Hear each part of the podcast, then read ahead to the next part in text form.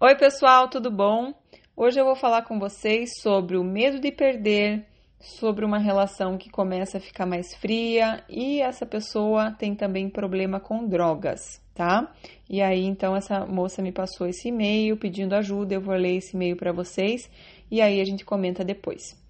Ah, bom, moro com meu namorado, estamos juntos há 11 meses, começamos a morar juntos com 4 meses.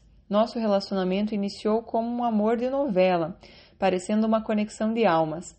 Já nos conhecíamos, pois sou madrinha do, do sobrinho dele, mas nunca nos aproximamos. Ele namorava. Uh, já namorei muito tempo, mas quando ficamos, havia três anos que eu estava solteira e estava em paz comigo.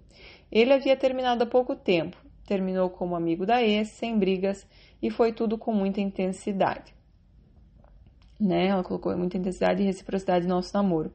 Uh, então eu vou dar uma pausa aí, pessoal. Cuidado quando as coisas começam muito na intensidade, com muita rapidez, porque isso pode estar traduzindo uma carência gigante, né? Aquela pessoa que já quer se, se engatar, que já quer é, preencher aquele buraco da carência. Então, muito cuidado com isso que começa muito rápido né? Essa coisa do amor de novela, essa coisa louca, né? De precisamos estar juntos. É, eu já vivi muito isso, então posso falar. As coisas começam a dar certo quando a gente vai um passo depois do outro, quando a gente vai analisando aos poucos, com menos expectativa, tá? Bom, dito isso, vou continuar aqui. Ele, por sua vez, tinha um problema com cocaína e, mesmo sabendo, eu quis ajudá-lo e senti que ele era o homem da minha vida. O ajudei e ajudo muito. Hoje ele está em tratamento, eu vou ao médico com ele. Nos primeiros cinco meses, ele demonstrou muito amor, queria casar e ter filhos, o meu sonho. No sexto mês, ele teve uma crise com a droga. Foi muito difícil, brigamos muito, mas consegui que ele resolvesse se tratar. Vou ter que fazer outro parênteses aqui. Veja, conseguir que ele resolvesse se tratar é um é como se você fosse a mãe dele percebe? Então, não é teu trabalho você conseguir que ele resolva se tratar, né? Gente, eu fiz muito tempo de terapia, né? Porque eu já vivi muito isso e eu nunca esqueço uma frase que a minha terapeuta me falou. Priscila, se você quer muito ajudar os homens, se você quer muito, né, cada um, focar no problema de cada um deles e fazer com que cada um deles seja melhor e ajudar cada problema deles, você está sendo mãe deles. E a gente não tem mais idade, né, não tem, enfim, não é mais idade, a gente não tem é, esse, é, essa função no relacionamento amoroso. No relacionamento amoroso, a gente está ali para um compartilhar com o outro, não é para se colocar acima do outro como se você fosse a mãe dele, para você ajudá-lo tanto assim. É importante que ele esteja pronto para o amor. Né? Então ela me falou: se você quer tanto ajudar alguém, adote uma criança. Com um relacionamento, você vai junto para compartilhar. Não é para pegar uma pessoa no colo e ajudar como se fosse uma criança. Bom, só estou compartilhando o que ela me falou, que fez muito sentido na minha vida, a partir do momento que eu comecei a me relacionar de uma forma igual, de uma forma sem querer ser a salvadora do outro, né? Porque querendo ou não, é uma forma da gente se sentir importante, valorizada, né? Se sentir especial, que a gente realmente faça algo de bom pelo outro. Só que no relacionamento isso é muito complicado, porque acaba que a gente fica é, acima do outro, a gente fica como mãe do outro, a gente perde aquele equilíbrio entre o dar e o receber, que é fundamental para uma relação funcionar. Então, cuidado. Você colocou aqui, mas consegui que ele resolvesse se tratar. Se tratar. Então, vou continuar. Atualmente, nossa relação está bem mais fria, né? Porque, veja, pessoal, a gente não tem tesão pela mãe. Isso é horrível, né? Então, é normal que a relação acabe esfriando quando acaba esse equilíbrio entre dar e receber. Às vezes, ele demonstra amor em coisas do dia a dia, mas nunca mais falou em casar, em filhos, nem nada bonito como antes. Não sei o que fazer para recuperar, o meu relacionamento. Tenho muito medo de perdê-lo e sempre que brigamos, ele fala que vai embora, que mulher tem aos montes. Eu sou muito insegura, tenho medo dele voltar para esse que é maravilhosa fisicamente.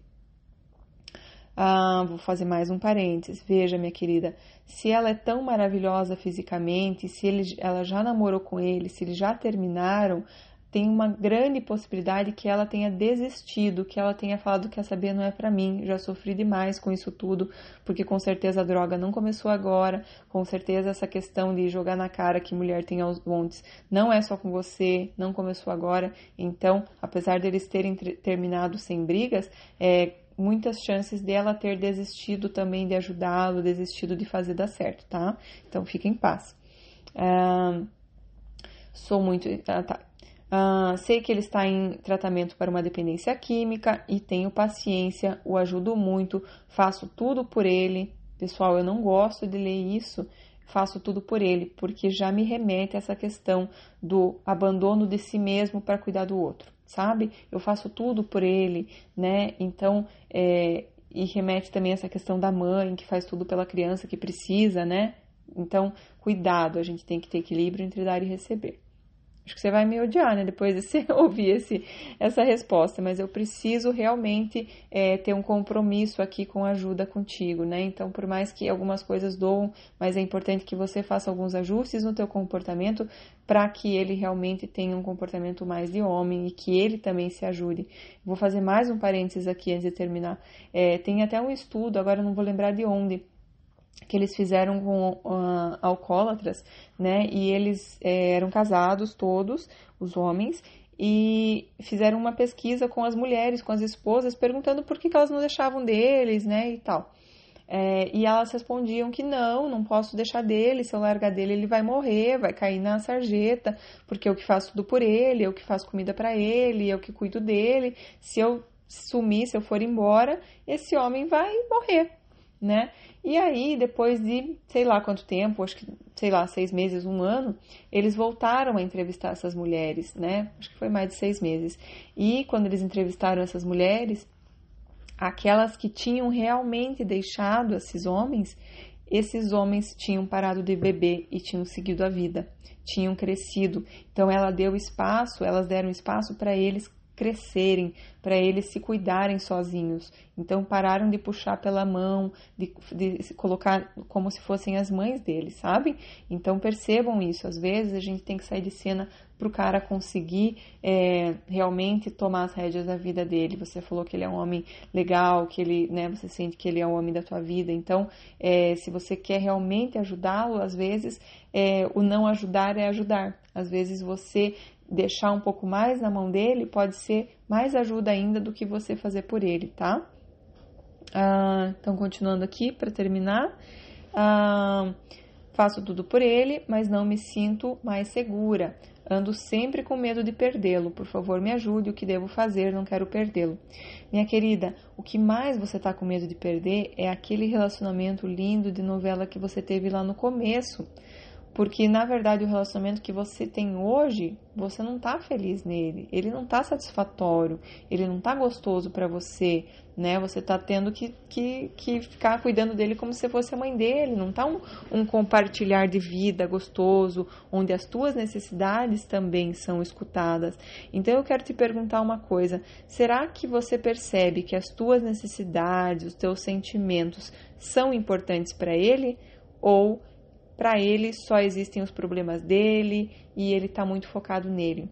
Porque isso, e também somado com essa questão louca de no começo ser muito fofo, muito querido, muito maravilhoso, falar de filhos, falar de casamento e depois começar a cair a máscara, é uma característica de narcisista, tá? Eu não estou afirmando que ele seja, mas eu tô só colocando essa ideia para que você é, fique um pouco atenta, pesquise um pouco sobre o tema e se pergunte se as tuas necessidades e sentimentos também são importantes para ele, né? Ou se ele está muito focado que só ele tem problema, que você tem que só olhar para os problemas dele, que ele que é a vítima, que entendeu? Então perceba isso, tá, pessoal? É muito interessante você fazer essa pesquisa, porque o narcisista, daí eu me lembrei porque você colocou aqui que ele falou assim, ah, a mulher tem aos montes e tal, então é, isso também não é uma coisa legal de se falar, né? É uma coisa bem desrespeitosa, muito ruim, que realmente é uma tentativa de te deixar insegura, né? E quando a nossa autoestima está abalada, quando a gente é um pouco carente, isso tem poder, né? Isso, né? Porque, por exemplo, hoje, se chegar um homem para mim e me falar assim, ah, não sei o que, a mulher tem aos montes, falar, querido, então vai, né? E aí a pessoa não vai, a pessoa, peraí, ele se sente que tá falando besteira, né? Agora, quando você fica com medo, quando ele fala, ah, mulher tem aos montes, aí ele ganha poder. É o post que eu fiz no Instagram hoje, né? Aí a pessoa que fica ameaçando demais, ah, não sei o que, eu vou embora, tem bastante mulher. Meu querido, se tem mulher melhor que eu, vai.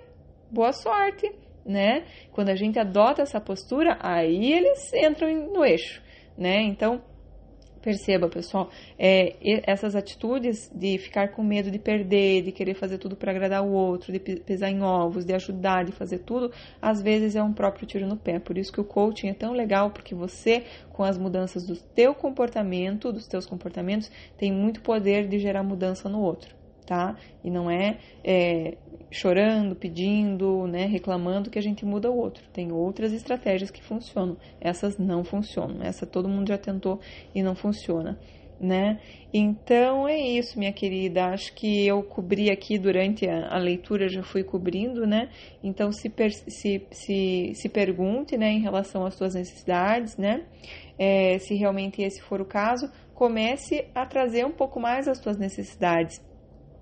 para o relacionamento, né? Não, não, não foque tanto, que às vezes você que está fazendo isso também, né? Você que está trazendo mais as necessidades dele para o foco, focando muito em agradar ele, em tudo a importância dele, e talvez falta você também olhar um pouquinho mais para você, você também dar mais esse espaço para você, trazer os teus problemas também, trazer as suas necessidades. Enfim, você é muito importante, você tem muito valor, você merece ser amada, você merece é, alcançar todos os teus sonhos, todos os seus objetivos e você vai ter esse poder de avaliar se é essa pessoa para você. Mas perceba, às vezes você está vivendo aqueles quatro meses, cinco meses iniciais que eram ali aquela fase inicial onde as pessoas mostram o seu melhor, né?